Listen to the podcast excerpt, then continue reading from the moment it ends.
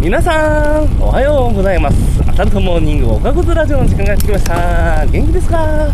いやー、いい天気ですね。なんていうかこう、この夏雲っていうんですかね、遠くの方をこう見ると、こう、霞んで見える雲とくっきりした雲とか、こう、ラインをなしていて、それがこう、なんていうか、水色のね、あの、澄んだ空に、こう、すごいのがこう、なんか映えるというか、いや、僕あれ結構好きなんですよね。うーん、言葉では説明難しいから。でもなんとなくわかるから。あとやっぱり入道雲。あれが大好き。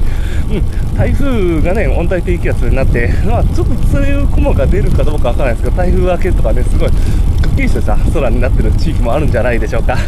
まあ、そんなこんなで爽やかな話から、爽やかから、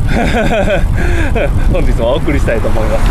えーとね、本日はですね、あのー、なんか、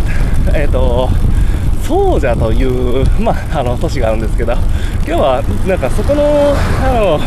ね、あの都市についてちょっとお話ししたいと、あのサイクリングロードがあるんですよ。で、あのえーと、40だったか50だったか 国分寺というところにあの塔があるんですですけど、まあ、それがすごい有名で、あのね、景色がすごいいいんですよ。うん、自転車乗りの人だったら、そのね、総社はね、結構、あのー、いいところなんじゃないかなと、僕的には思っています。あのー、景色がね、本当にのどかで、もう田園風景にそのね、あの、国分寺の五重塔がすごい生えてるんですよ。で、そのね、あの、田園風景をこう、淡々とサイクリングロードを、なんかね、その田んぼと、その風と、あの、山々の、この、なんていうか、こう、谷間と、景色が、あの、すごい、でね、あの、パンの街って言われてるんですよ、総社は。で、あのパンがね、あのすごいあの店が多いんですよね。だからそのあたりもやっぱりあの自転車乗りにとってとてもなんかこういいんじゃないかなと個人的には思っています。おはようございます。で、やっぱりね、あの 途中食べたり、こうなんかこう観光したり、あの走ったり、やっぱそれワンセットだと楽しいよね。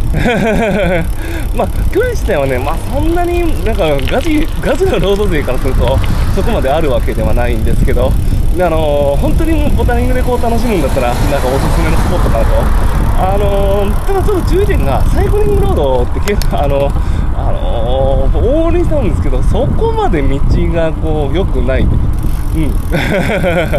サイクリングロードだけど、あの、割かしアスファルトが荒れてるんですよね。あの、まあ、めちゃくちゃ荒れてるわけじゃないけど、まあ、ロードバイクで、なんかこう、あのスピードを出してこうガーっていくっていうより、本当クロスバイクとか、なんかマウンテンの方がむしろいいんじゃないかな。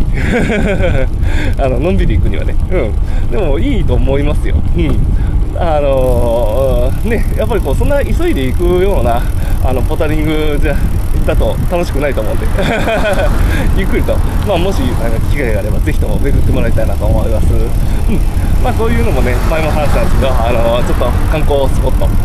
なんかもね、あの、ちょこちょこなんか解説できたらいいかなと思います、うん。